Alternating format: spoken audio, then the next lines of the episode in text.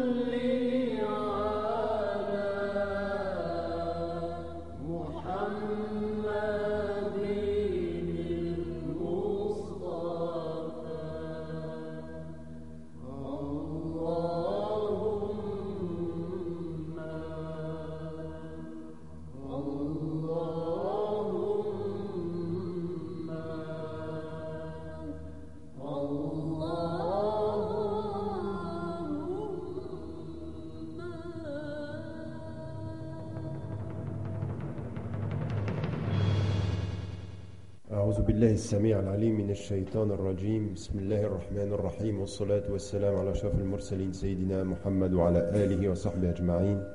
ونعوذ بالله من شرور أنفسنا ومن سيئات أعمالنا. من يهد الله فهو المهتد ومن يدلل فلن تجد له وليا مرشدا. ونشهد أن لا إله إلا الله وحده لا شريك له ونشهد أن محمدا عبده ورسوله. أيها الإخوة أيتها الأخوات أحييكم بتحية الإسلام.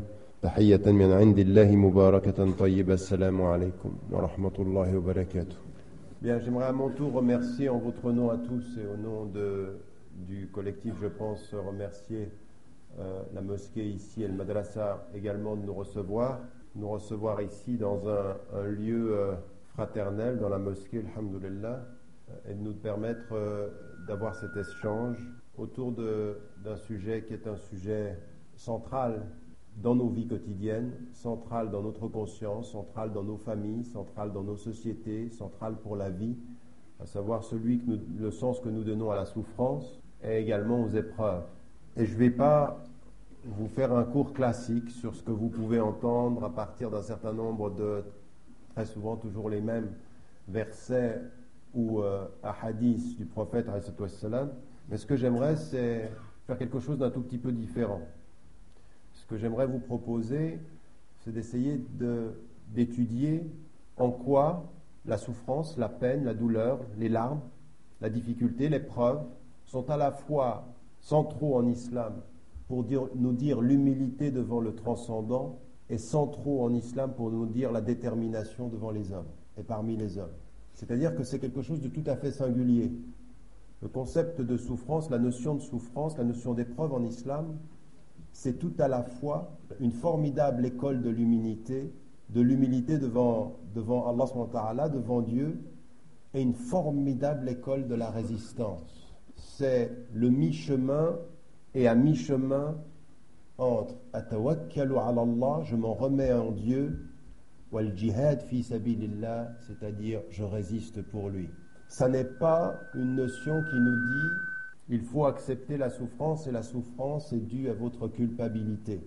Ça n'est pas un concept qui nous renvoie à une faute que l'on aurait faite. C'est en islam une réalité, une expérience qui nous renvoie à la conscience que de ce que nous devons être devant Dieu et devant les hommes. Et donc ce que j'aimerais, c'est vous proposer, pendant l'heure d'exposer, et Dieu sait si, Abdallah, on n'a pas plus de temps que cela, mais il faudrait beaucoup plus de temps qu'une heure pour étudier cette notion complètement. Mais ce que j'aimerais, c'est vous faire cheminer. On va partir, on va faire un petit voyage dans des cercles concentriques. Le premier, c'est l'épreuve de moi à moi. Le deuxième, c'est l'épreuve de moi au mien. C'est-à-dire ceux qui font partie de ma famille, ceux qui font partie de ma vie. Le troisième cercle, c'est l'épreuve et la souffrance dans ma société, plus généralement, dans, dans l'espace où je devrais trouver ordre et paix. Parce que l'épreuve dans l'adversité, c'est normal, mais l'épreuve dans la paix, c'est difficile à comprendre. L'épreuve parmi les miens, c'est pas toujours facile. C'est-à-dire, regardez quelqu'un qui vous donne son amour et en même temps qu'il vous donne son amour, il vous pose un problème. Il est une épreuve. Parce que l'amour, c'est pas que des solutions. L'amour, c'est aussi des problèmes. C'est aussi des souffrances. C'est aussi des blessures. Et ça, c'est le troisième niveau. Puis ensuite, plus généralement, ce qu'on connaît le mieux quand on parle, et souvent d'ailleurs quand on, on, a des cours comme ceci sur les petits laits, sur euh, donc l'épreuve, sur la souffrance, souvent c'est l'adversité. Or en fait, c'est le moindre des degrés. C'est peut-être l'épreuve la moins difficile. Reconnaître l'épreuve ou le mal ou la blessure que peut me faire un adversaire parce qu'il y a conflit, un adversaire parce qu'il y a adversité au sens moral ou adversité au sens politique ou adversité au sens même de la guerre. Ce n'est pas la, peine la plus difficile à porter, ce n'est pas la souffrance la plus difficile à vivre. Et donc ici, on a quatre niveaux, on va essayer de les regarder les uns après les autres, à la lumière de ce que nous enseigne le Coran, à la lumière de ce que nous enseigne la vie du prophète, alayhi wa sallam, mais surtout avec quelle idée? Non pas de regarder le Coran et la tradition du prophète salam hors de nos vies, mais très concrètement, qu'est-ce que ça veut dire ici, dans votre région, à vous, ici en France, dans la région lyonnaise, dans la région Rhône-Alpes, plus généralement dans votre vie quotidienne?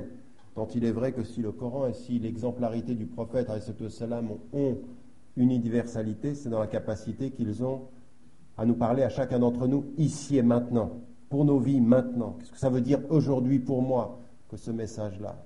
En d'autres termes, qu'est-ce que je fais avec ma souffrance et qu'est-ce que je fais avec les épreuves qui me touchent et les épreuves qui me parfois déstabilisent? Il y a une première chose qui est fondamentale, le premier cercle. Et là, il y a des choses qui sont extrêmement importantes. Il y a un verset qu'on cite souvent, Surat al-Mulk, de la royauté. On le cite souvent comme s'il était évident de sens. Et ça, c'est le plus grand problème qu'on a avec la conscience musulmane, à travers l'histoire et contemporaine c'est parce qu'on a souvent entendu un verset être sûr qu'on en a bien compris le sens. Ou alors d'avoir compris une partie du sens, mais la totalité du sens ne nous est pas accessible, on ne fait pas l'effort. Dans Surat al-Mulk, il est dit qu'Allah que Dieu a créé la mort et la vie.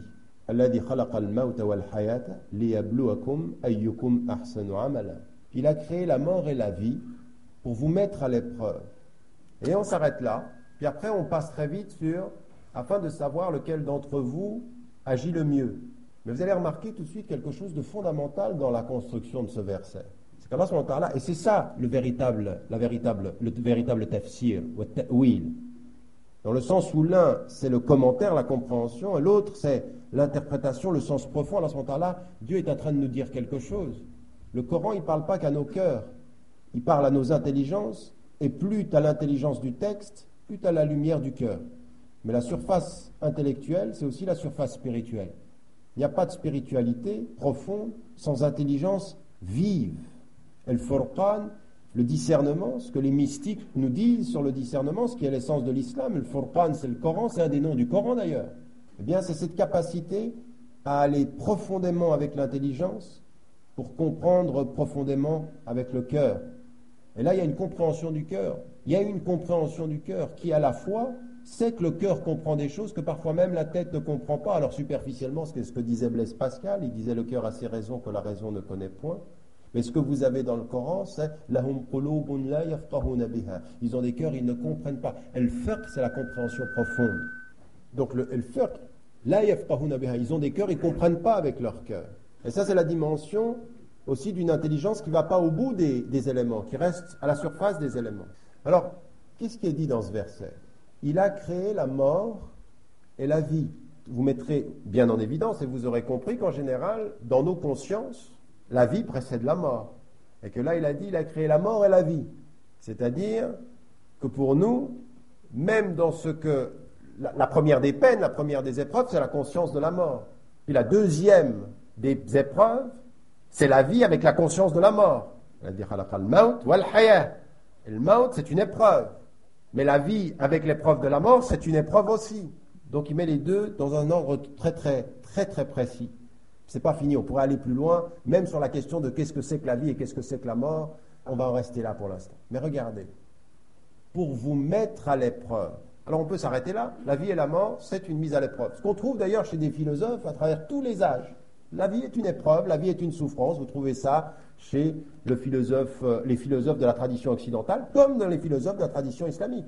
Celui qui l'a dit avec la pertinence la plus forte, c'est Nietzsche qui a dit la vie est souffrance.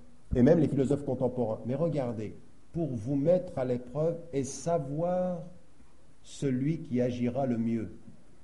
En d'autres termes, l'épreuve, ce qu'elle doit avoir comme conséquence, c'est un type d'action. C'est une épreuve et c'est l'épreuve de savoir ce que tu vas faire de cette épreuve. Celui qui va avoir la meilleure action. En d'autres termes, vous avez en inversé la remise en cause absolue de ce qu'on appelle le fatalisme. Il y a une épreuve, Allah, Dieu l'a voulu ainsi, puis je fais plus rien. Je vis l'épreuve et puis je supporte. Non. Ayyukum ahsanu amala. Celui qui agira le mieux par rapport à l'épreuve de la vie. En d'autres termes, la souffrance de vivre et la souffrance de mourir doit avoir comme conséquence la dignité de l'agir. La dignité de l'agir. Et ça, ça fera toute la différence. Donc, en d'autres termes, l'absolue négation en inversé de toute tradition philosophique ou de toute tradition fataliste. C'était comme ça, je ne peux rien faire. Non, c'est une épreuve. Et tu vas vivre l'épreuve. Et tu vas la voir de toi à toi, de toi au tien, de toi à la société, de toi à tes ennemis. Tout ça, ce sont des épreuves. Pour savoir lequel d'entre vous va agir le mieux. Va agir le mieux par rapport à quoi? Vis-à-vis de qui ai-je d'abord à agir? Vis-à-vis de toi? Vis-à-vis de ceux qui m'entourent Non, vis-à-vis de moi. La première action de ma conscience, elle est vis-à-vis de moi-même. Qu'est-ce que je vais faire de moi quand mon cœur est blessé, quand ma conscience va mal, quand la mort me fait peur, quand la mort peut m'angoisser, quand la vie peut être douloureuse? La première des choses, c'est que de cette souffrance, je dois faire quelque chose. L'islam, c'est une philosophie. Elle produit une philosophie de la conscience et une philosophie de l'action. Et comprenez bien dans quel sens je parle de philosophie. C'est un système de pensée, c'est une façon d'être avec Dieu qui vous dit tout de suite, quand tu es avec Dieu en reconnaissant la souffrance de la vie, tu es avec toi-même dans la dignité de l'action. Il faut être digne dans l'action, il faut savoir ce que tu as à faire de ta souffrance. Ne pas se lamenter, ne pas démissionner. Et on va voir que dans chacun des niveaux dont on parle, la souffrance et le sens de la souffrance, c'est le sens même de la réaction qu'on va avoir par rapport à ça. Alors la première des choses, c'est ce que je disais, c'est ce mi-chemin, à mi-chemin, la souffrance, c'est à mi-chemin de l'humilité et de la dignité. L'humilité de reconnaître qu'on a mal, la dignité de réagir pour ne plus avoir mal. Vous avez bien compris? La dignité de reconnaître que quelque chose nous manque, l'humilité de reconnaître que quelque chose nous manque, et la dignité de travailler pour que ça nous manque moins. Toute la vie de la conscience de la musulmane et du musulman, c'est ça. L'humilité de savoir qu'une chose me manque et la dignité de résister à ce qui me manque pour aller au-delà. Me battre pour que ça me manque moins. À tous les niveaux. Alors qu'est-ce qui d'abord est fondamental? Vous savez, cette notion en islam, il faut toujours commencer par là parce que c'est une notion spécifique, c'est une compréhension spécifique de la conception de l'homme en islam. Allah nous dit depuis le début, depuis l'origine, et ça c'est une conception, c'est vraiment une chose dont on peut discuter avec les autres conceptions de l'homme. Et c'est vraiment ancré dans notre tradition. Il faut le connaître en tant que musulman et musulman pour savoir comment on discute avec l'autre. Parce que parfois on dit l'homme, mais on ne parle pas de la même chose. On dit l'être humain, on ne parle pas de la même chose. Même quand par exemple vous avez dans les traditions aujourd'hui des choses que vous entendez, vous avez l'impression que c'est exactement la même chose que vous, mais ce n'est pas tout à fait la même chose. Quand par exemple vous entendez l'âme et le corps, une conscience musulmane, quand on l'âme et le corps qui vient de la tradition grecque, par exemple, se dit, ben oui, en islam, on a le roh, le nefs, le balam, tout ça, c'est la même chose. Et pourtant, ce n'est pas tout à fait la même chose. Pourquoi? Parce que vous avez une tradition qui vous dit, l'âme, c'est bien, et le corps, c'est mal. Revenez au Coran et à la tradition du prophète, vous n'avez à aucun moment, aucun, vous ne trouverez aucun hadith et aucun verset qui vous disent, l'âme est bien en soi et le corps est mal en soi. Nous n'avons pas cette idée que le corps, c'est mal. Le corps, c'est mal dans l'excès. Et l'âme, ça peut devenir mal dans l'excès. Parce que si tu veux n'être qu'une âme alors que tu as été fait homme, tu es orgueilleux. Si tu n'es que corps alors que tu as été fait corps et âme, tu es animal. Mais dans les deux cas, il n'y a pas quelque chose qui est mal ou bien. C'est ce que tu vas en faire. C'est-à-dire ce, ce que vous allez faire de votre corps. Et donc vous avez, vous utilisez des mots comme si c'était la même chose que ce que vous entendez. Et puis c'est pas pareil. On ne parle pas de la même chose. L'âme c'est pas bien en soi et le corps c'est pas mal en soi. Le corps c'est bien si tu y fais du bien et le corps c'est mal si tu en fais du mal. Et ton âme est bonne si tu en fais du bien. Ton âme est pervertie si tu la pervertis. C'est toi qui décides à partir du moment où tu sais qu'il y a aussi quelqu'un d'autre qui décide avec toi. C'est la dimension de la relation Allah, au Créateur. Donc, premier élément sur lequel il faut qu'on s'arrête un tout petit peu, c'est que tout de suite, Allah nous dit dans le Coran, ce que vous trouvez dans la tradition, c'est que tous les êtres humains, tous sans exception, où que vous alliez, sont toujours à la recherche du sens. Il leur manque toujours quelque chose, c'est à voir pourquoi sommes-nous là. Alors ils vont y répondre soit en créant des dieux, soit en faisant des philosophies. Et pour nous, dans la tradition musulmane, il y a un Dieu que l'on oublie, et quand on l'oublie, on se donne d'autres réponses. Mais il y a toujours, toujours, toujours, chez l'homme, la recherche du sens. Pourquoi est-ce que je suis là? Et ça, c'est une chose qui est fondamentale. C'est la conscience que quelque chose manque. J'ai pas tout dans ma tête, je n'ai pas tout dans mon cœur, quelque chose me manque. C'est la première épreuve de l'homme. La reconnaissance, la conscience que quelque chose me manque. Je n'ai pas tout. Et cette aspiration vers quelque chose, elle est inscrite dans le Coran. Cette aspiration de naturel de l'homme sur laquelle il l'a créé, cette aspiration naturelle qui va pour nous être quoi? Le sens même de l'iman, la foi. Mais quand quelqu'un ne répond pas par la foi, il répond de toute façon, soit par la raison, soit par la foi, soit par d'autres raisons.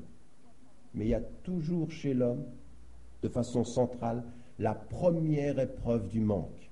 Quelque chose m'habite, je suis à la recherche de quelque chose qui est le sens. Donc ça, c'est le premier niveau. C'est vraiment le niveau élémentaire pour nous, qui est celui de la recherche du sens. La recherche du sens de la vie, la recherche du sens de, euh, de ce pourquoi nous sommes là. Tout de suite après cela, alors vous allez voir qu'ensuite on va construire avec tout ceci ce que c'est que la souffrance et quel sens elle a dans notre vie. Même quand vous avez la foi, la question apparaît tout le temps. Vous savez que des compagnons du prophète salam, étaient venus vers lui et lui avaient dit il y a des questions qui nous taraudent la tête et puis on se mettrait plutôt la tête sous la terre plutôt que de, les demander. Il leur avait dit c'est ça la foi. Cette espèce de, combat qu'on a avec ses propres questions. Personne d'entre nous ne doit nier, nier les questions. Ce qu'il faut faire, c'est l'effort d'y répondre, c'est chercher à les dépasser, ces questions, pour pouvoir trouver la paix. Parce qu'une question, c'est la tension. Dès que vous avez une question dans la tête, quelque chose qui vous travaille comme ceci, c'est la tension. Et ça, c'est une épreuve. C'est une épreuve du cœur et c'est une épreuve de l'intelligence. Et ce n'est pas fini. Il y a maintenant un deuxième niveau sur lequel, effectivement, chacun d'entre nous va, euh, va vivre une épreuve. C'est l'épreuve personnelle où chacun d'entre nous, et ça, vous savez, quand je vous en parle à vous, je peux en parler n'importe où sur la terre, n'importe où. C'est de dire à n'importe quelle conscience humaine, tu sens qu'à l'intérieur de toi, tu es tantôt attiré par des choses qui sont extraordinairement belles et dignes, et tantôt attiré par des choses qui sont extraordinairement indignes et laides. À l'intérieur de chaque cœur, il y a ces deux dimensions. Et heureux celui qui va la purifier, c'est-à-dire qui va en faire quelque chose de bien. Celui qui va par contre prendre son âme, c'est qui va en faire quelque chose de mal. Mais est-ce que je vous dis quelque chose de neuf? Raison pour laquelle nous pensons que notre religion est aussi naturelle que la nature humaine. C'est naturel pourquoi? Parce qu'en fait, ce que je suis en train de vous dire, ça a commencé avec le début de la création. Tous les hommes vivent ça. Quelqu'un même qui nie Dieu sent qu'à l'intérieur de lui, un temps, il peut être il peut être attiré par le mensonge, il peut être attiré par le, vol, il peut être attiré par la trahison, il peut être attiré par des choses dont il sent que ça le dégrade. Oui? Chacun d'entre nous, c'est ça. Des choses, tu te sens attiré. Et, parmi des- les plus grands écrivains, les plus grands philosophes, vous lisez, et dans la tradition islamique de la même façon, vous lisez toutes ces tensions qu'il y a à l'intérieur de nous. Et en même temps, une extraordinaire attirance pour la vérité, pour la transparence, pour le bien. Le premier état de l'homme, c'est cette épreuve, cette tension entre le, le plaisir qui te fait devenir surtout corps, ça a été embelli. Et en même temps. Il a fait que vous aimiez ça, cette transparence de la foi. Le même être, un jour quand tu le rencontres, il est proche des anges, un jour quand tu le rencontres, il est proche de l'animal. Cette tension. Le premier état de l'homme, ce n'est pas la paix, c'est la tension. Et la tension, c'est l'épreuve. Qu'est-ce que tu vas faire de ça? L'inconscient, c'est de dire non, ça n'existe pas, j'ai pas ces tensions-là. C'est-à-dire qu'à la limite, on se parle tous ici. Il n'y en a pas un d'entre nous qui ne connaît pas ça. C'est une épreuve. C'est de moi à moi que j'ai cette épreuve-là. Ce n'est pas fini. Par rapport à cela, on a d'autres types d'épreuves. Alors là, je suis en train simplement de regarder le premier cercle. Le deuxième, c'est qu'une fois qu'on a senti cette tension-là, à plusieurs niveaux, on a d'autres types de tensions. Mais des tensions, des choses qui sont très très simples. Tout ce qui manifeste en nous notre manque. Vous lisez un livre, vous ne le comprenez pas. Et vous questionnez votre propre intelligence. Je ne comprends pas. Vous êtes dans un domaine qui n'est pas le vôtre. Vous êtes plutôt scientifique et tout à coup vous entendez un poème, vous ne comprenez rien du tout au poème. Vous êtes littéraire, vous aimez la poésie, on vous donne une équation mathématique, vous ne comprenez rien du tout à l'équation mathématique. C'est l'épreuve de l'intelligence. Le face-à-face avec sa propre limite rationnelle. C'est-à-dire là, je ne comprends pas. C'est trop pour moi, c'est trop compliqué. L'humilité de l'intelligence. Il faudra bien qu'on y arrive un jour à parler de ça. D'arrêter entre musulmans de parler uniquement de la pudeur du vêtement, mais de comprendre qu'il y a une pudeur intellectuelle. Des fois, je ne comprends pas. C'est trop pour moi. C'est trop. Ce moment-là où tout à coup, intellectuellement, on se dit c'est complexe, c'est, ma raison n'y arrive pas, je ne comprends pas, eh bien, ça, c'est une épreuve. Qu'est-ce que tu vas faire de ton ignorance? Qu'est-ce que tu vas faire de tes limites intellectuelles? T'asseoir sur une chaise en disant que tu es limité? Ou faire l'effort de travailler ton intelligence comme on travaille son corps La limite de l'intelligence? Et à des moments donnés, même l'esthétique. Tu te regardes dans un miroir et il y a des matins où tu te trouves pas beau. Mais c'est pas rien ça. Si vous, si vous lisiez Ihya Ulum de Abu Hamid rahimahullah, hein, la revivification des sciences religieuses, il prend un temps pour parler de l'esthétique. Parce que c'est pas rien de savoir que Dieu est beau et il aime la beauté, vous vous regardez des matins et vous trouvez que vous n'êtes pas si beau, qu'il y a quelque chose qui vous manque, que l'esthétique c'est quelque chose d'important. Mais oui, vous regardez votre propre corps, il y a des choses qui ne vous plaisent pas. Ne faites jamais semblant de ne pas voir ça. Parce que l'humilité même par rapport à son corps, c'est le début de l'épreuve pour pouvoir la dépasser. Rien, rien, rien n'est objet qui puisse permettre de faire l'économie de sa conscience. Il faut être conscient de ça. Vous savez, ces petits détails qui font toute la différence. Avec mon corps, avec mon intelligence, avec ma foi, avec mes manques. La vie et la mort, ce sont des épreuves. Qu'est-ce qu'on va faire de ça? Il y en a certains qui ont confondu la foi avec la promotion de la laideur. La foi, c'est la promotion de la juste esthétique. Beau comme il faut, mais sans chercher à n'être que beau. Intelligent comme il faut, mais ne pas avoir l'orgueil de la pure intelligence. La foi comme il faut, mais ne pas, sembler, ne pas penser que nous ne sommes qu'une âme. Juste mesure. Et on y reviendra, ça sera la fin de notre propos. Et tout ça, ce sont des épreuves que chacun d'entre nous connaît et doit connaître.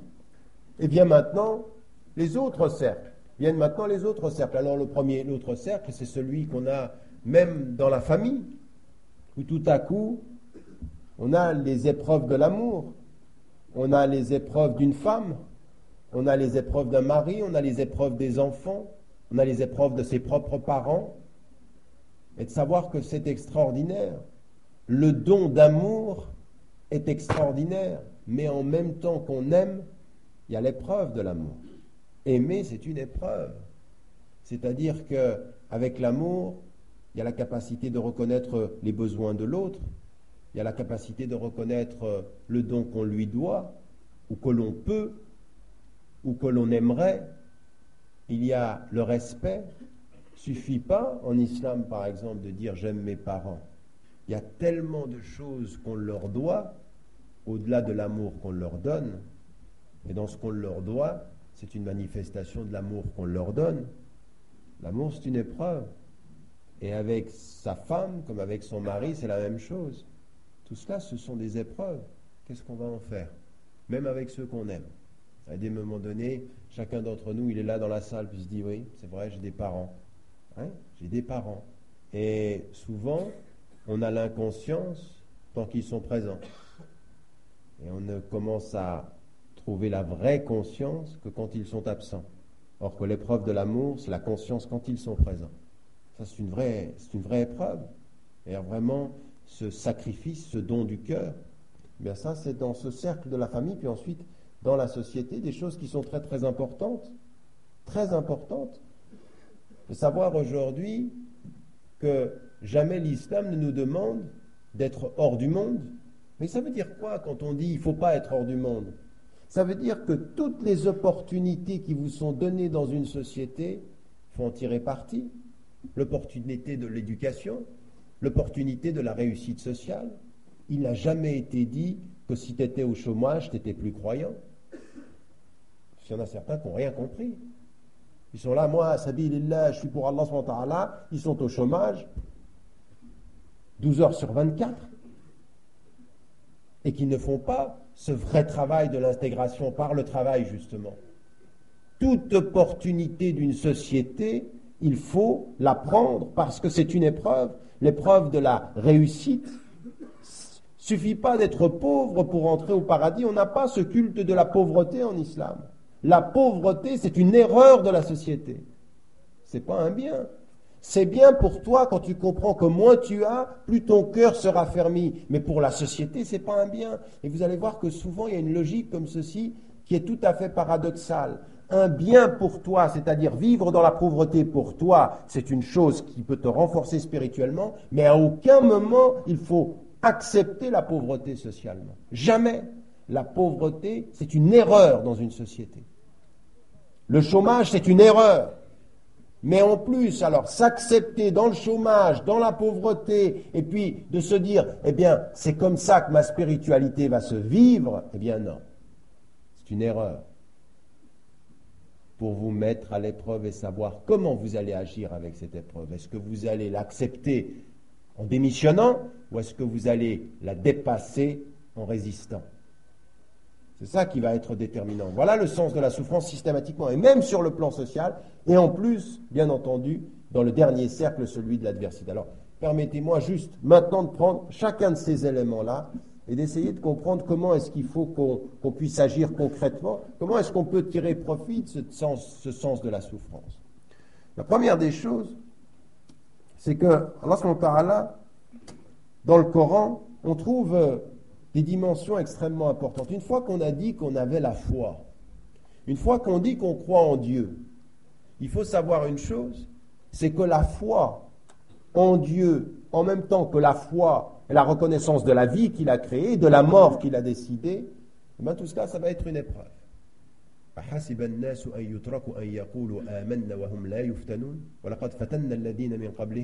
que les gens pensent que parce qu'ils ont dit nous croyons, nous n'allons pas les mettre à l'épreuve? Alors que nous avons mis à l'épreuve ceux qui étaient avant eux, ceux qui ont vécu avant eux.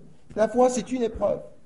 C'est-à-dire qu'à partir du moment où on a une conscience que Dieu est, qu'à partir du moment où on a une conscience qui a des valeurs, la vie va devenir une épreuve. Pourquoi? Parce que la vie et la mort sont des épreuves, mais que la foi est une épreuve. Pourquoi? Parce qu'elle te dit, avec ta foi, va falloir agir maintenant. Vous comprenez ce que je suis en train de dire? Vous comprenez maintenant le lien avec le premier verset? C'est-à-dire qu'une fois que vous avez dit Amen billah, comme il a été dit à celui-ci,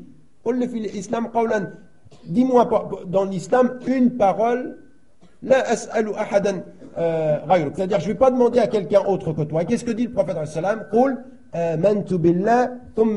Dis, je crois en Dieu, puis ensuite choisis la voie droite. C'est-à-dire, fais un effort pour euh, choisir la bonne voie.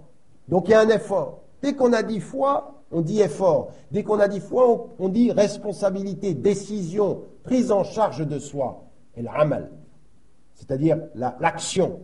eh bien, tout de suite, il nous est dit, est-ce que les gens pensent qu'en ayant dit euh, maintenant, c'est-à-dire nous avons cru, ils vont pas être mis à l'épreuve? Non, ça va être une épreuve. Mais quelle épreuve? L'épreuve de faire face à l'épreuve. L'épreuve de faire face à l'épreuve de la vie. L'épreuve de faire face à l'épreuve de la mort l'épreuve dans l'épreuve. C'est-à-dire que tout ça, c'est une épreuve, et la foi, ça va être comment tu vas agir là-dedans?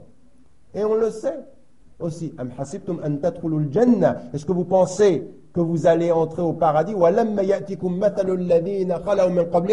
Sans que, vous soyez touché par ce qui a touché euh, ceux qui précédaient avant ceux qui étaient, qui étaient mis à l'épreuve avant vous?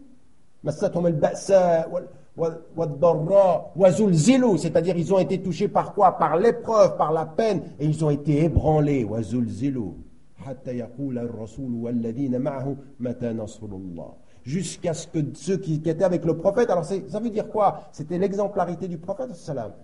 Il était avec Dieu, mais il a été mis à l'épreuve. Il a été mis à l'épreuve d'abord par qui? Par les siens. Par les siens, ceux qui étaient de sa communauté.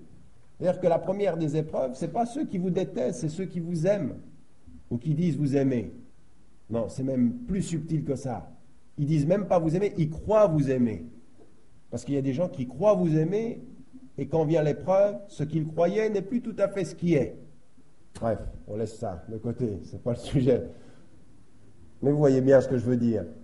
Ce qui m'intéresse ici, c'est Wazul Zilou. Ils ont été ébranlés, même dans l'épreuve, parce que l'épreuve, ça peut ébranler. L'épreuve, de la, par exemple, de la pauvreté. C'est-à-dire que la, pauvreté peut être à un tel point qu'elle va mener quelqu'un même jusqu'à presque nier Dieu. Raison pour laquelle la pauvreté pour soi, quand elle a fermi, c'est possible de la comprendre, mais la pauvreté sociale qu'on accepterait parce que c'est un fait comme ça, c'est inacceptable. Et vous allez voir que justement, là, on est demandé, en face de la souffrance et en face de l'épreuve, d'être des résistants absolus. Donc, la dimension de la foi, c'est de comprendre que nous avons à résister, à agir, à faire face à l'épreuve, dans l'épreuve de la vie et de la mort. Et de notre épreuve, dans cette épreuve, qu'est-ce que ça va être? Ça va être effectivement de savoir comment nous allons réagir à ces épreuves qui sont les nôtres. Alors la première des choses, c'est ce qu'on dit souvent. On dit souvent ça entre nous. On le dit quand on sait que quelqu'un est atteint par des peines. Man bihi celui pour qui Allah euh, veut du bien, c'est-à-dire il va le mettre à l'épreuve. C'est comme si ça nous suffisait. Dieu il veut du bien pour toi, donc il te met à l'épreuve. Ça, c'est la conscience individuelle. Et comprenez bien ce que je suis en train de vous dire. À un moment donné, quand vous êtes avec Dieu et quand vous avez cette foi-là, vous comprenez une chose. L'épreuve, c'est une école. Oui? C'est une école pour vous pousser à la résistance. Alors ça peut être de tout type. Ce qu'on a dit tout à l'heure. De soi à soi, c'est cette tension-là. Il y a une chose qui est très importante. À aucun moment, l'enseignement islamique ne vous pousse à éviter cette tension en vous. Il faut la regarder comme elle est. Première des choses, nous sommes dès l'origine innocents. Nous sommes des êtres innocents. Et il y a une chose qui est un message très positif de l'islam. Tu es innocent et responsable. Et quand tu es innocent et responsable, même si tu as fait une faute avec ta responsabilité, si tu reviens à Dieu dans l'humilité, les choses sont effacées. C'est-à-dire que c'est un processus qui n'est pas d'alimenter la culpabilité dans la conscience de l'homme.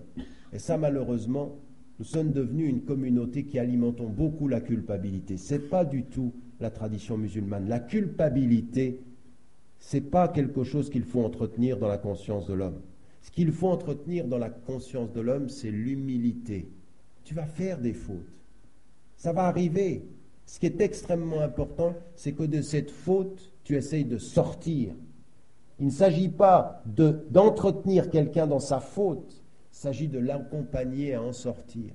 Et quand vous voyez le prophète, comment il était avec les gens qui faisaient des fautes, il ne pointait pas la faute systématique. Vous savez, quand vous êtes dans l'islam comme ça, comme on a un certain nombre de frères, ils sont toujours, ils sont toujours en train d'observer la faute de l'autre. Il y en a qui voient la faute, et il y en a qui voient toujours le moyen d'en sortir. Il y en a qui cherchent comment tu vas sortir de la faute, et il y en a qui, qui- qui- qui te montrent comment tu y es tombé.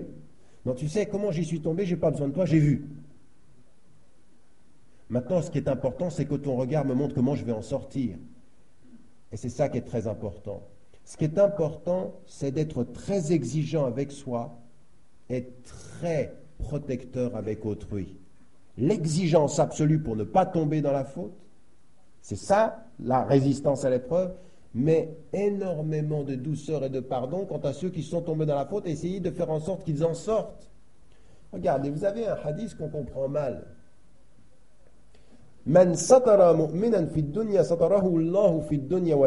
Qui protège un homme ici-bas, Dieu le protège ici-bas et dans l'au-delà. Mais ça veut dire quoi protéger? Quelqu'un ici-bas Quelqu'un a fait une faute. Il est dans l'épreuve. C'est une épreuve. Quelqu'un qui fait une faute, que tu le vois ou non, c'est une épreuve pour lui. Qu'est-ce que ça veut dire protéger? Qu'est-ce que ça veut dire couvrir sa faute? C'est simplement dire je ne l'ai pas vu Non. Vous n'avez pas le droit de dire je ne l'ai pas vu. C'est en même temps que vous l'avez vu, avoir une attitude qui lui permette de sortir de la faute. C'est pas je te protège pour que tu recommences. C'est je ne vois pas pour que tu ne refasses plus. Vous avez vu la différence? Et nous, on n'a rien compris à ça. C'est pas je ne vois pas, fais ce que tu veux, non. C'est je ne vois pas, mais tu sais que j'ai vu pour que tu ne refasses plus. Le fait que tu saches que j'ai vu et que je ne dise pas, c'est pour que tu ne refasses pas. Oui? C'est pas pour que tu continues. C'est pas une fraternité de fais n'importe quoi. Non, j'ai vu et je ne dis rien. Vous n'avez jamais remarqué ça avec vos enfants comme ça, comme parfois vous pouvez être? Vous dites rien. Vous n'avez même pas besoin de parler. Avec l'œil, il a vu que vous aviez vu qu'il a fait une faute. Mais parce qu'il a vu que vous aviez vu et qu'il a entendu que vous ne disiez rien, eh bien, il ne veut plus le refaire. Il comprend que vous avez compris et dans son idée, il a vu, donc je ne vais pas le refaire. C'est accompagner à ne pas recommencer. C'est pas juger du fait que tu sois tombé. C'est toute la différence de, de Rohama. Vous voyez, Rohama, c'est ça. C'est pas pointer la faute, c'est dessiner le chemin pour en sortir. Ça, c'est l'attitude qu'on a avec les autres. Ça, c'est la reconnaissance de la souffrance des autres. C'est pas de pointer le fait qu'ils te fassent souffrir, c'est pas de pointer ton épreuve, c'est de te donner les moyens de t'en faire sortir. Ça, c'est ce que le prophète disait, euh, disait à ses compagnons, que ceux qui avaient cette sorte de miséricorde, c'est ce qu'il donnait à ses serviteurs qui étaient miséricordieux. Rohama. Ils sont pleins de miséricorde entre eux. Donc ils ont une exigence personnelle et énormément de, de pardon entre eux, mais une exigence personnelle. Et plus on est exigeant dans l'épreuve avec soi-même, plus on est pardonneur dans l'épreuve de l'autre. Et c'est cette dimension-là qui est fondamentale. Cette reconnaissance qu'il faut réagir à ses propres épreuves et protéger l'épreuve des autres. Réagir pour en sortir soi, parce que c'est un effort de la volonté pour sortir de ses fautes, mais quand il s'agit des autres, faire comme si on ne voyait pas, protéger, aider, accompagner les gens à en sortir. C'est ça, la miséricorde. Et donc ici, ce que je voulais mettre en évidence, c'est cette dimension-là, de soi à soi, ce qu'Allah nous demande, de soi à soi, c'est d'une exigence extrêmement importante. La première des choses, justement, c'est de savoir regarder cela, c'est de savoir se regarder et de reconnaître ses propres espaces d'épreuve. Alors, chacun d'entre nous ici dans cette salle a des épreuves qui ne le que lui. Et il a des souffrances qui ne le que lui. Il y a des souffrances que certains ne peuvent même pas imaginer et qui habitent le cœur de leur frère à côté d'eux. Il y a des souffrances, pour certains d'entre vous ici, c'est le fait de respirer. Il y a des souffrances pour certains d'entre vous ici, c'est le fait de dormir. Il y en a tout à l'heure, quand ils vont rentrer, ils vont poser leur tête sur leur oreiller et le sommeil ne va pas venir. Et ils vont en souffrir. On appelle ça être insomniaque. Ça prend la tête. Ça vous fait faire le tour du monde en quelques secondes et aller et revenir et ne pas pouvoir dormir. Chacun vit sa. Il y en a certains d'entre vous, voient rien du tout. Quand tu leur dis une souffrance du fait de dormir, eux, ils ne connaissent pas du tout. Ils posent la tête et ils sont debout de main. Ah, ça, moi, le sommeil. Par contre, ils ont une autre souffrance. Leur souffrance, c'est que dès qu'ils sont devant la télévision et qu'il y a n'importe quoi, tu sais pas pourquoi, ils sont hypnotisés par le n'importe quoi. Une autre souffrance, ça. Il y en a qui sentent bien. Quand vous regardez la télévision, que vous regardez quelque chose d'intelligent, soit, mais quand vous êtes totalement hypnotisé par du n'importe quoi, à des moments donnés, quand vous prenez conscience que le n'importe quoi vous garde, ça fait un peu souffrir quand même. Il y en a certains d'entre vous, ils prennent un livre et la souffrance commence. La capacité à se concentrer plus que 15 minutes leur est étrangère. Ils regardent un livre, ils disent c'est pas possible, j'y arriverai pas. Et l'autre à côté, il est juste à côté, il lit quatre livres en même temps, il ne sent même pas. C'est comme ça. Chacun son... Mais ça, c'est très important de se le rappeler. Pourquoi Parce que c'est le début du respect de toutes les souffrances et de toutes les peines. Chacun a quelque chose qui le travaille et vis-à-vis duquel il va devoir réagir. Et le début de la dignité, c'est pas de faire semblant qu'on n'a pas ça. C'est vraiment de reconnaître chacun, mais où sont mes blessures? Qu'est-ce qui en moi aujourd'hui me fait mal? Et la spiritualité, c'est pas de faire semblant qu'on est tous pareils, c'est pas de faire semblant quand on vient à la mosquée de toute façon tout va bien, que je fais mes cinq prières. Mais les cinq prières, c'est que les piliers de la maison. Quand tu rentres à la maison, il y a tes larmes, il y a tes peines, il y a tes douleurs, il y a, ce début du dialogue avec Dieu et avec toi-même. C'est ça la foi. Il ne faut pas qu'on en fasse un espèce de code de la route technique, cinq prières, le jeûne du ramadan, on a fini le jeûne. C'est pas ça c'est vraiment un dialogue avec soi-même. Qu'est-ce que tu vas faire de cela? Qu'est-ce que tu vas faire?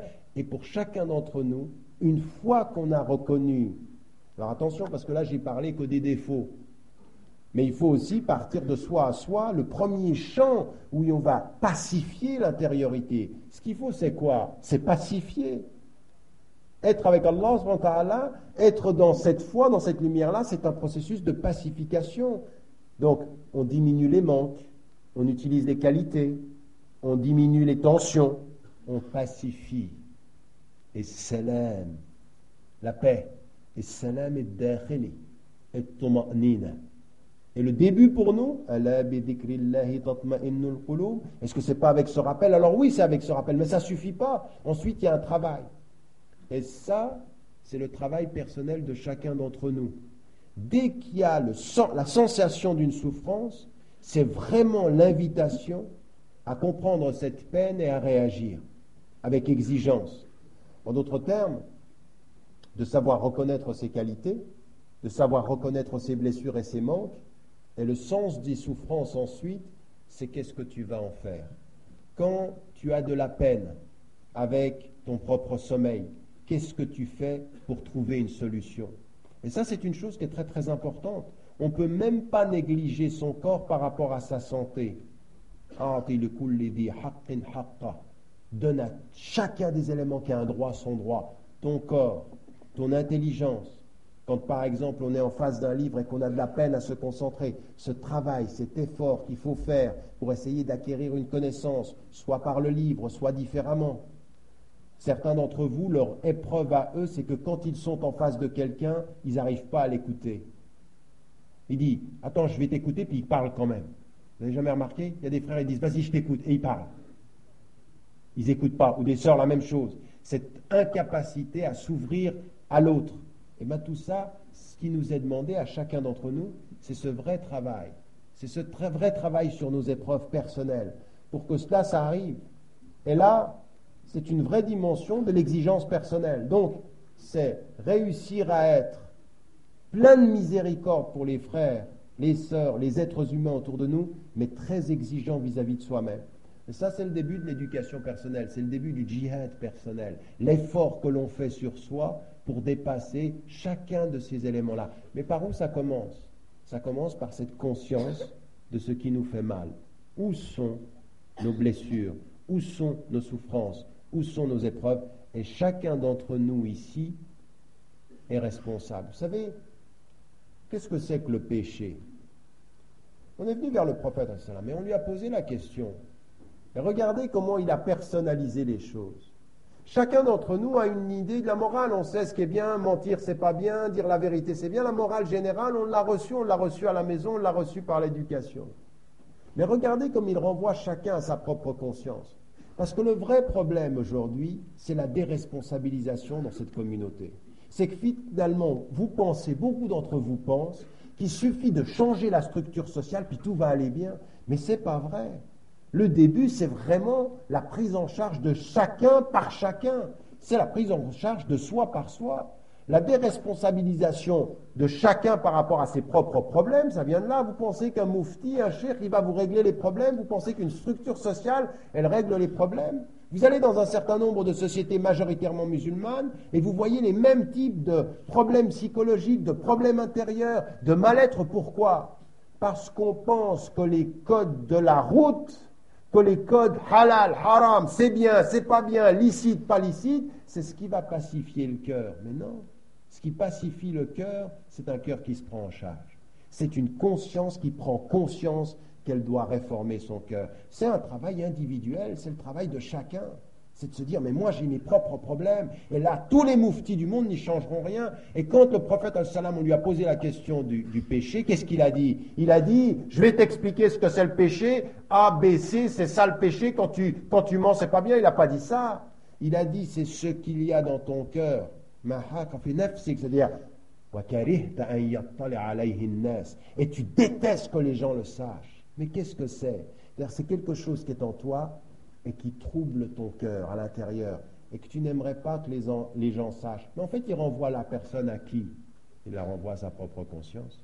Il dit, mais réfléchis, tu vas le savoir, parce que tu n'as pas besoin d'un moufti, tu n'as pas besoin d'un shir, tu sais toi personnellement ce qu'il y a dans ton cœur et qu'il le trouble. Dès qu'il y a du trouble, c'est qu'il n'y a pas de paix. Et quand il n'y a pas de paix, il manque de la transparence.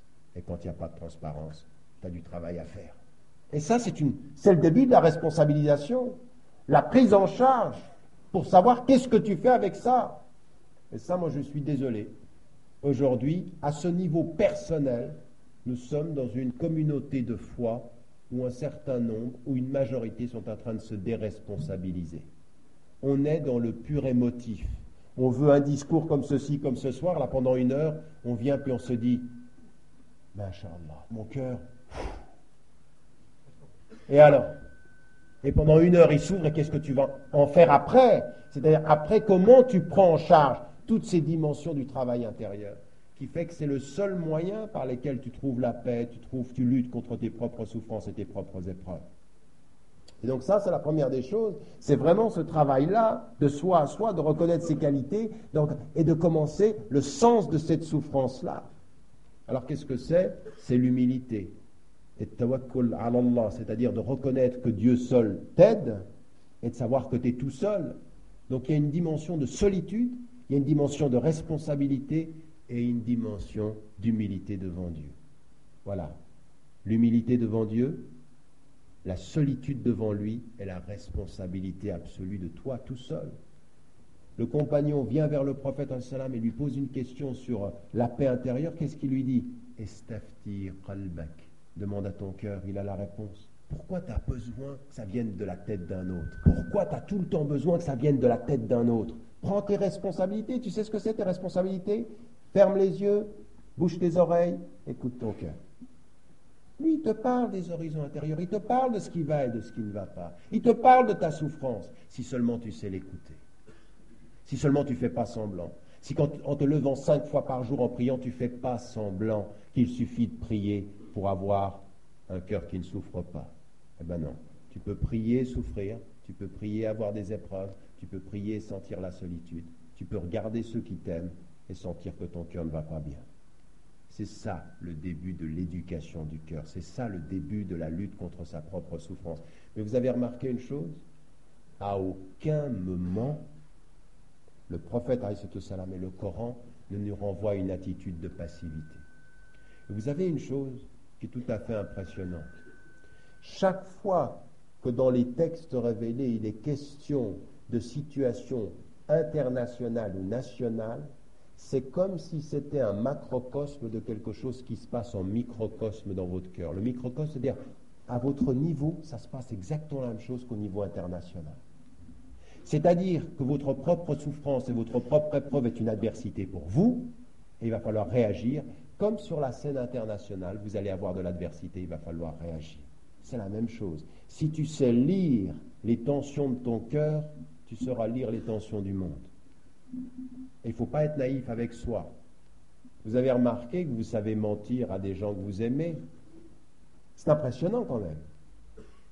Vous entendez le prophète salam dire, même si le hadith n'est pas authentifié absolument, le paradis est au pied des mamans. Mais vous savez bien que chacun d'entre vous, il n'y en a pas un ici, ni une, qui peut me dire là maintenant, absolument, je n'ai jamais menti à ma maman. Jamais. Donc à l'être que vous pouvez aimer le plus au monde, vous mentez. Mais le pire de tout, c'est qu'en fait, vous faites exactement la même chose avec vous-même. Il n'y en a pas un d'entre nous ici dans cette salle, homme et femme, qui, peut, dire et affirmer je n'ai jamais essayé de me mentir à moi-même. Et pourtant, je m'aime bien. Ça, c'est l'épreuve. C'est le vrai travail de ne pas se mentir à soi-même, d'essayer de regarder les choses. Et il y a un vrai travail spirituel qui sort de ce travail-là, de cette souffrance-là, et de ce travail vis-à-vis de la souffrance pour pouvoir la dépasser. Et donc ça, c'est une exigence personnelle. Mais j'aimerais vous dire une chose. Souvent, on regarde la communauté, on dit, vous savez, les frères, il manque de fraternité, il manque de bonté entre nous.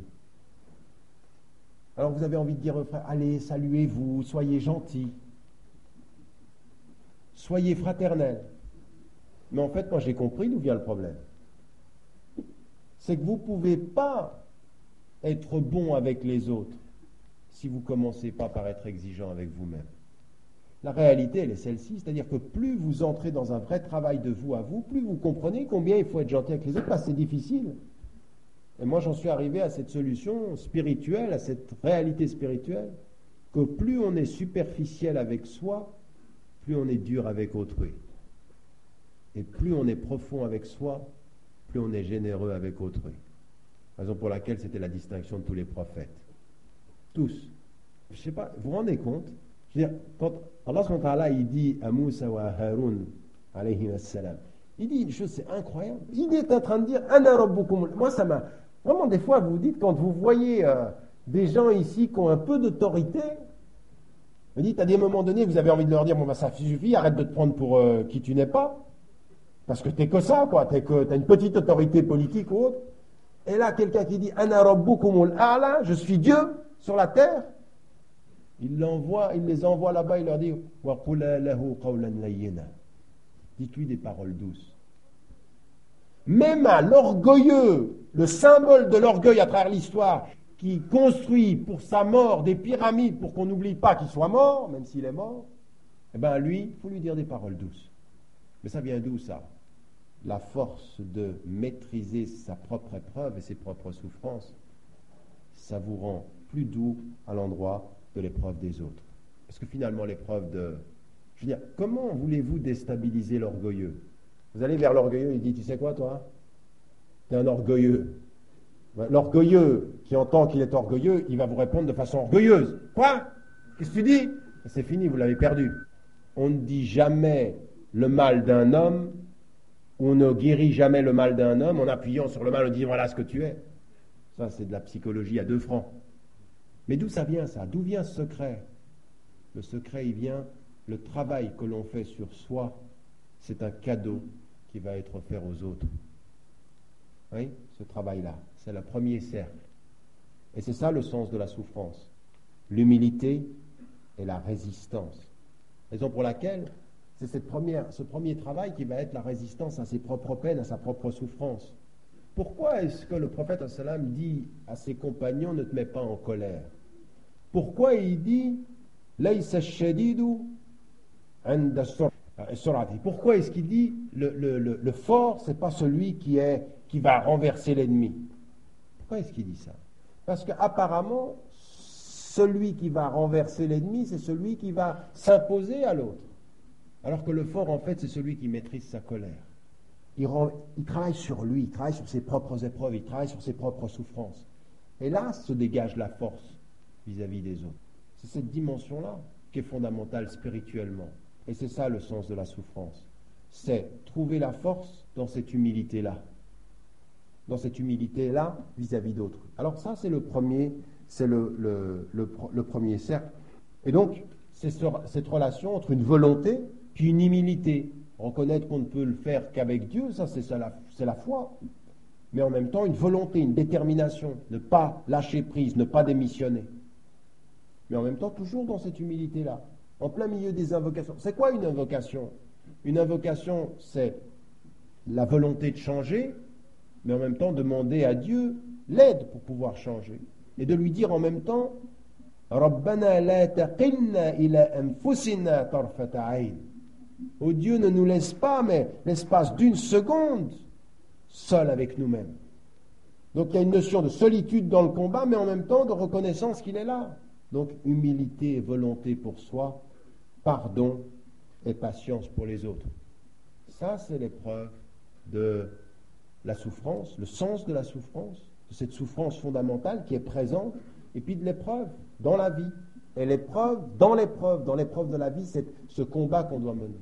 J'aimerais mettre en évidence euh, une chose. Sur le plan de nos familles, sur le plan de, de ce, de- de ce deuxième cercle, là aussi il y, a, une dimension qui est fondamentale. C'est-à-dire que ce que nous dit l'islam, c'est que tout ce que l'on est, tout ce que l'on a est producteur de souffrance. Mais qu'il ne faut pas vouloir la souffrance. Vous savez, cette idée qu'il faut aimer la souffrance parce que ça nous rapproche d'Allah, c'est une idée étrangère à l'islam. Et ça, c'est une des grandes différences qu'il y a aussi par rapport à la tradition chrétienne. Il n'y a pas la souffrance comme... La souffrance peut être purification parfois, mais il n'y a pas l'idée qu'il faut souffrir pour se purifier. Vous comprenez la différence? Parfois, quand vous êtes malade, ça peut vous aider. Tahour, inshallah, on dit ça. On dit ça va peut-être te purifier. Ça peut purifier. Mais l'idée qu'il faut souffrir et qu'il suffit de souffrir pour se purifier n'est pas une, une idée euh, de l'islam. L'islam ne promeut pas la souffrance. Au contraire, il faut résister, la dépasser. Et il ne promeut pas l'épreuve pour elle-même. Allah il veut pour vous quoi? La facilité. Il ne veut pas pour nous la difficulté. C'est pas une quand de deux solutions, le prophète c'est Aïcha qui dit ceci, dit quand il y avait deux solutions, il choisissait toujours la plus facile. Il n'est pas pour euh, il faut que ça soit dur, il faut que ça peine, il faut que non. Ça, c'est la conception d'un certain nombre de musulmans qui ont l'impression que plus c'est dur, plus c'est islamique. Non. Non, non. Plus c'est islamique, même quand c'est facile. Et c'est souvent quand c'est plus facile que c'est islamique. Simple, yassiru, tu'assiru. Facilité, ne rendez pas les choses difficiles. Donc on n'a pas cette idée en islam, plus tu vas souffrir, plus, mashallah, ça, ça va être islamique. Non, c'est même carrément le contraire. Quand tu fais un qiyam et que t'en peux plus, puis que tu veux dormir, ben va te coucher. Mais c'est pas moi qui le dis, c'est le prophète, salam. Il a vu quelqu'un, il mettait des fils, il se tenait au fil pour pas dormir. Il dit arrêtez tout ça, allez vous coucher. Mais c'est vrai. C'est pas comme ça du tout. Quand c'est difficile, choisis le plus facile. La religion, c'est une religion de la facilité. Yassiru. Et puis, bashiru, c'est-à-dire annoncer une bonne nouvelle. Mais attention, une bonne nouvelle dans l'exigence, c'est-à-dire facilité pour les gens, soyez exigeants avec vous-même. Et plus vous êtes exigeant avec vous-même, plus vous facilitez avec les gens. Et ça, c'est ce qui doit venir maintenant dans nos familles. Dans vos familles à la maison, quand vous avez une épouse, quand vous avez un époux, quand vous avez des enfants, c'est ça qui doit ressortir de cette, dimension-là. Parce que l'amour, c'est une épreuve.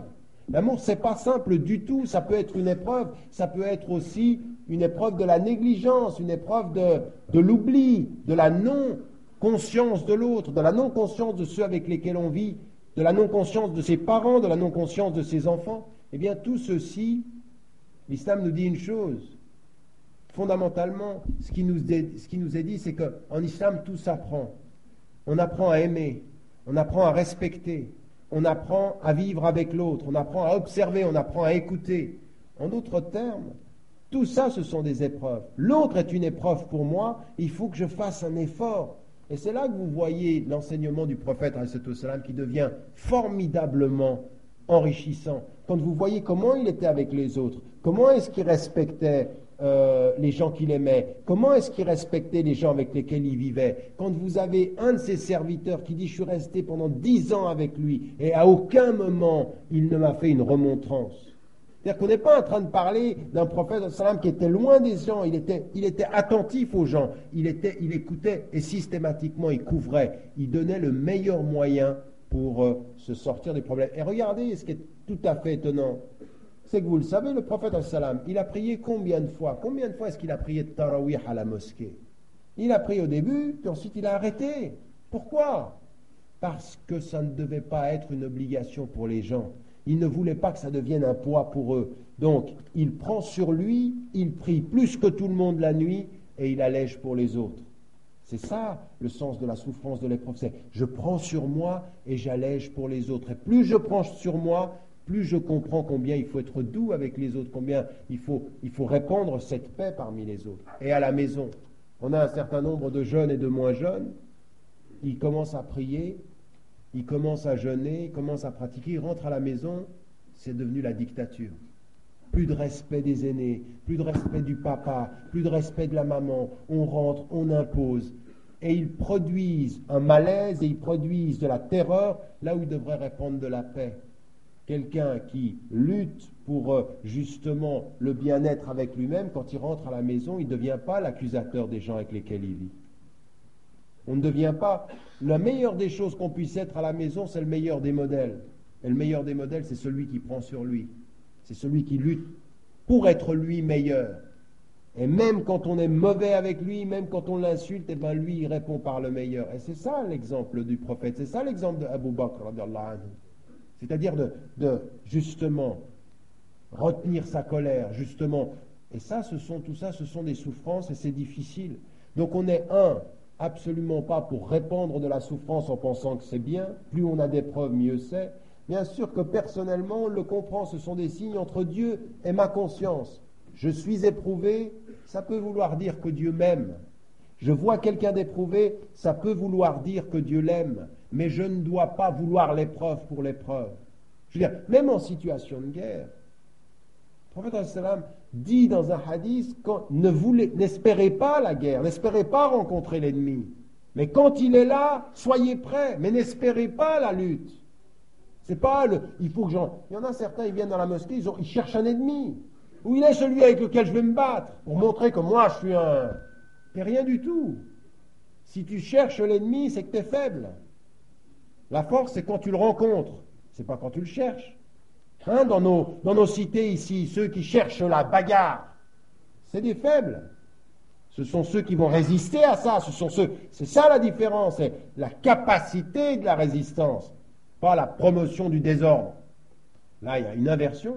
C'est exactement l'enseignement de toutes les traditions et de la nôtre en particulier, cette espèce de maîtrise de soi.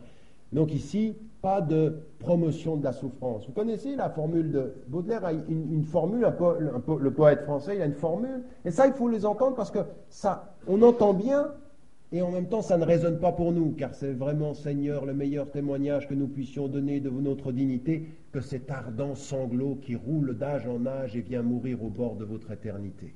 C'est beau, mais ça ne nous concerne pas. Parce que le sanglot de l'homme au bord de l'éternité de Dieu, c'est pas quelque chose que l'on promeut. On le comprend bien et c'est beau et c'est la reconnaissance et c'est le respect qu'on peut avoir de cette idée que dans la souffrance il y a la reconnaissance du divin. Mais nous ne sommes pas dans cette logique de la promotion de la souffrance pour montrer la foi. Au contraire, c'est la résistance à ça. Donc, la reconnaissance du manque, c'est l'accès à l'humilité, et la nécessité de la résistance, c'est l'accès à la dignité. Alors c'est ça qu'il va falloir aussi se dire, et j'aimerais que vous compreniez cela. On va avoir maintenant dans le troisième cercle dont on parle un certain nombre d'épreuves et de souffrances. Celui de l'éducation. L'éducation, C'est une formidable épreuve. Et ça peut être pour certains une formidable réalité de la souffrance, c'est-à-dire comment est-ce que comment est-ce que j'éduque mon intelligence? Comment est-ce que j'éduque mon corps?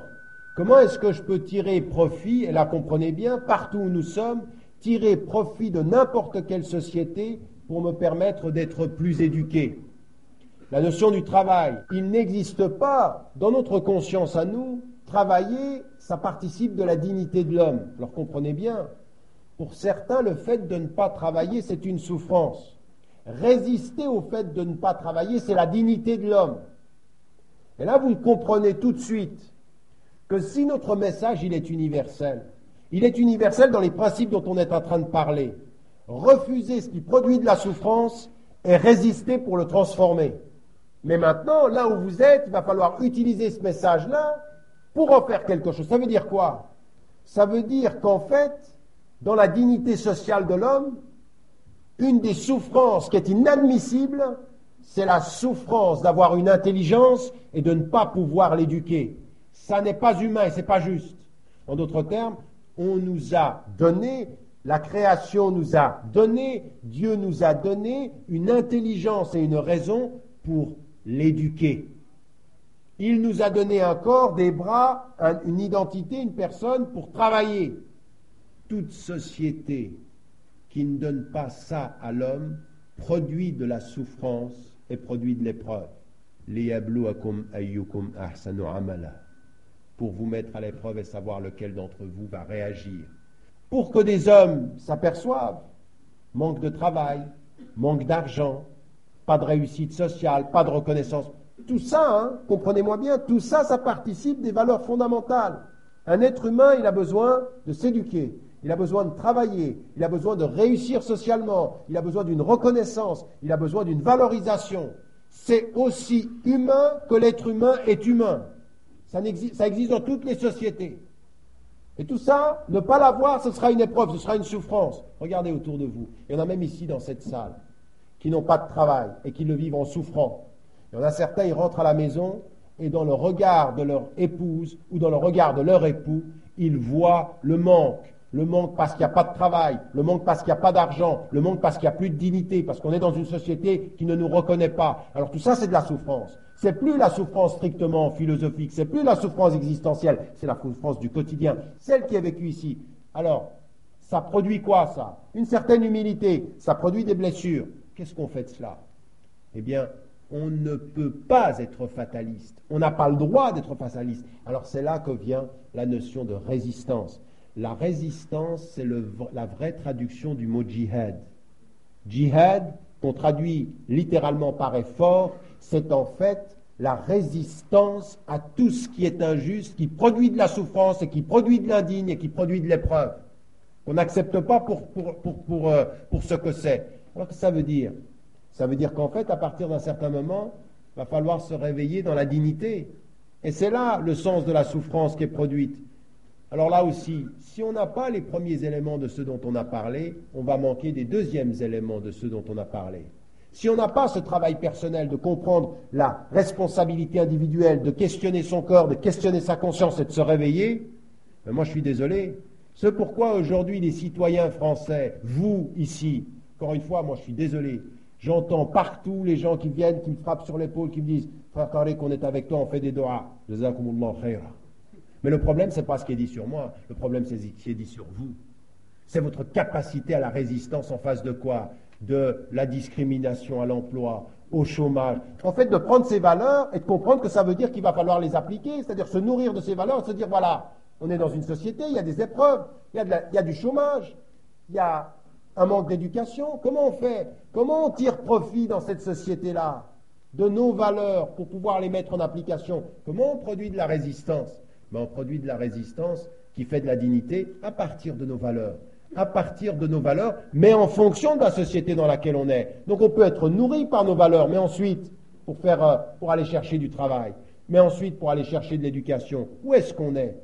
Où est-ce qu'aujourd'hui, cette conscience qu'il faut lutter contre les épreuves et la souffrance, elle est sur le plan éducatif?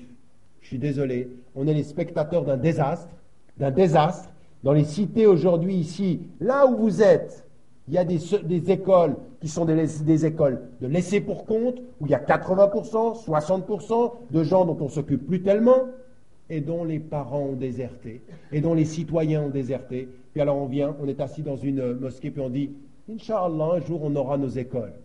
Ça, ça n'est pas la résistance à l'épreuve, c'est de la démission. Parce qu'effectivement, ce qu'il faudrait, c'est comprendre que là, ça produit de la souffrance.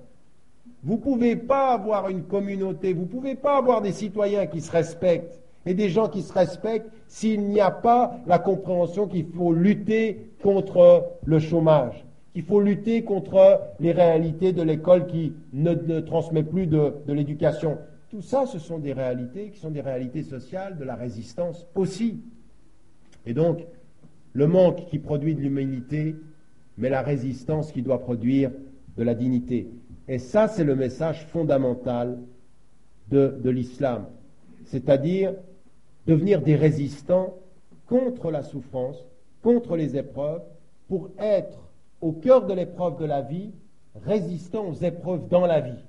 Et ces résistances-là, ces épreuves-là, c'est ce qu'on vit ici, c'est ce qu'on est en train de vivre dans cette société-là, et qui fait qu'il y a beaucoup trop de, gens qui sont beaucoup trop paresseux, beaucoup trop passifs par rapport à ça. Alors ils ont un formidable discours de la résistance théorique, mais absolument pas de résistance pratique.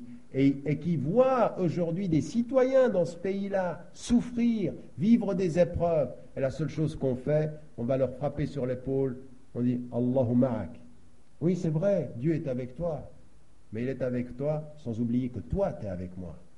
Que toi, tu es aussi l'ami de ce combat-là. Que toi aussi, tu es l'ami de cette résistance, de la non-acceptation de ce qui produit injustement de la souffrance, parce que la souffrance est injuste.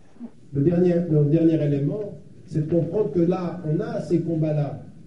Et moi, ce que j'aimerais que vous compreniez, c'est de ne pas traduire l'ibtila seulement au niveau spirituel. On l'a dit au niveau spirituel, ce ça veut dire. Mais il y a aussi au niveau social. Et là, on doit être nourri par nos valeurs. Puis on va l'avoir au niveau international aussi. Parce que s'il y a une chose qu'il ne faut pas qu'on oublie, vous avez ici, dans votre société, vous allez trouver de l'adversité. Il n'y a pas une prophétie qui soit venue pour proposer le travail pour le bien et qui n'ait pas trouvé des gens qui étaient euh, dans l'adversité. Il y a des gens qui sont malveillants, il y a des gens qui sont dans l'adversité, il y a des gens qui sont racistes ou qui peuvent produire par rapport aux musulmans qui sont ici quelque chose que l'on appelle aujourd'hui l'islamophobie. Bien sûr que ça existe.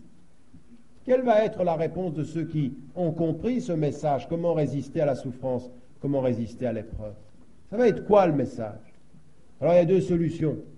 Soit comprendre qu'effectivement, cette difficulté, ces blessures-là qu'on a, qu'on a quotidiennement, elles existent, l'adversité, ça existe. Mais sur quoi va-t-on fonder notre réaction? Sur l'intensité de la frappe ou sur la conscience de nos principes à nous? Il y a des gens qui vont vous insulter. Il y a des gens qui vont être racistes au point de vous nier, d'être indignes, et dans leurs propos, et dans leur façon de faire. À l'indigne, on répond par le digne. À l'insulte, on répond par la parole respectueuse. À tout ce qui est pour vous blesser, vous répondez par ce qui fait grandir. Mais ça vient d'où ça? Ça vient du début de l'exposé. Ça vient de ce travail qu'on fait sur soi pour se comprendre que on ne se détermine pas en fonction des armes de l'adversaire. On se détermine à la hauteur des principes qui sont les nôtres. Si tu utilises la malhonnêteté, je ne peux pas, je suis obligé d'utiliser l'honnêteté par principe. Tu utilises l'insulte, j'utilise la parole polie. Tu utilises les coups bas, j'utilise les coups respectueux. Et ça, c'est une des dimensions, et c'est toute la dimension difficile dans l'épreuve de réussir à rester juste malgré l'adversité injuste. C'est ça qui est très important aujourd'hui. Et j'aimerais vous dire une chose, le sens de notre souffrance, le sens de notre épreuve aujourd'hui, pour vous par exemple, ici, là où vous êtes, dans la région dans laquelle vous vivez en France, ça va être de ne jamais déposer les armes de l'intelligence et les armes de la résistance. Jamais. C'est-à-dire savoir toutes les blessures, les comprendre, toutes les épreuves y faire face et être digne dans la résistance, mais avec cette condition absolue que ce soit une résistance fondée sur des principes et non pas une résistance fondée sur les armes de l'adversité. Ça, utilisez tous les moyens que vous voulez, tous les moyens les plus bas. Et je peux vous dire que dans ces quelques dernières années, on a vu le pire et le pire encore dans la façon dont les gens pouvaient. Et aujourd'hui en France, on peut se permettre de dire des choses sur, euh, euh, les religions, et les arabes, et les musulmans qui sont proprement inacceptables. Vous les entendez, ces choses-là. Mais quand autour de vous, vous entendez l'inacceptable, comprendre ces principes, c'est vous imposer à vous le seul acceptable. La seule parole de dignité, la seule parole de douceur, la maîtrise de la colère, la maîtrise de... Et c'est ça qu'on doit s'éduquer à comprendre, et c'est ça qu'on doit éduquer les jeunes à comprendre. Ce n'est pas en étant agressif qu'on a raison de l'agressif, c'est en étant fidèle à ses principes qu'on a raison de l'injuste et de cette épreuve-là. Donc tout ce travail-là, en quatre cercles, le travail sur soi, le travail parmi les siens, le travail dans sa société, à partir de nos valeurs, refuser les souffrances qui naissent du chômage, de la non-éducation, des discriminations pour faire face aux épreuves, et dans l'adversité générale comprendre qu'il doit y avoir ici une dignité. C'est ça qui doit être la distinction, et c'est ça aussi le sens de l'épreuve. Et vous revenez à cela, vous, reprenez, vous revenez au premier verset dont on a parlé, et qui est le seul qui nous intéresse finalement. L'épreuve, c'est pour savoir comment nous allons agir. Mais c'est bien ça, on est bien d'accord, pour savoir comment nous allons agir. Et si c'est une citoyenneté passive, alors il y a un problème, il y a un verset que vous lisez à moitié.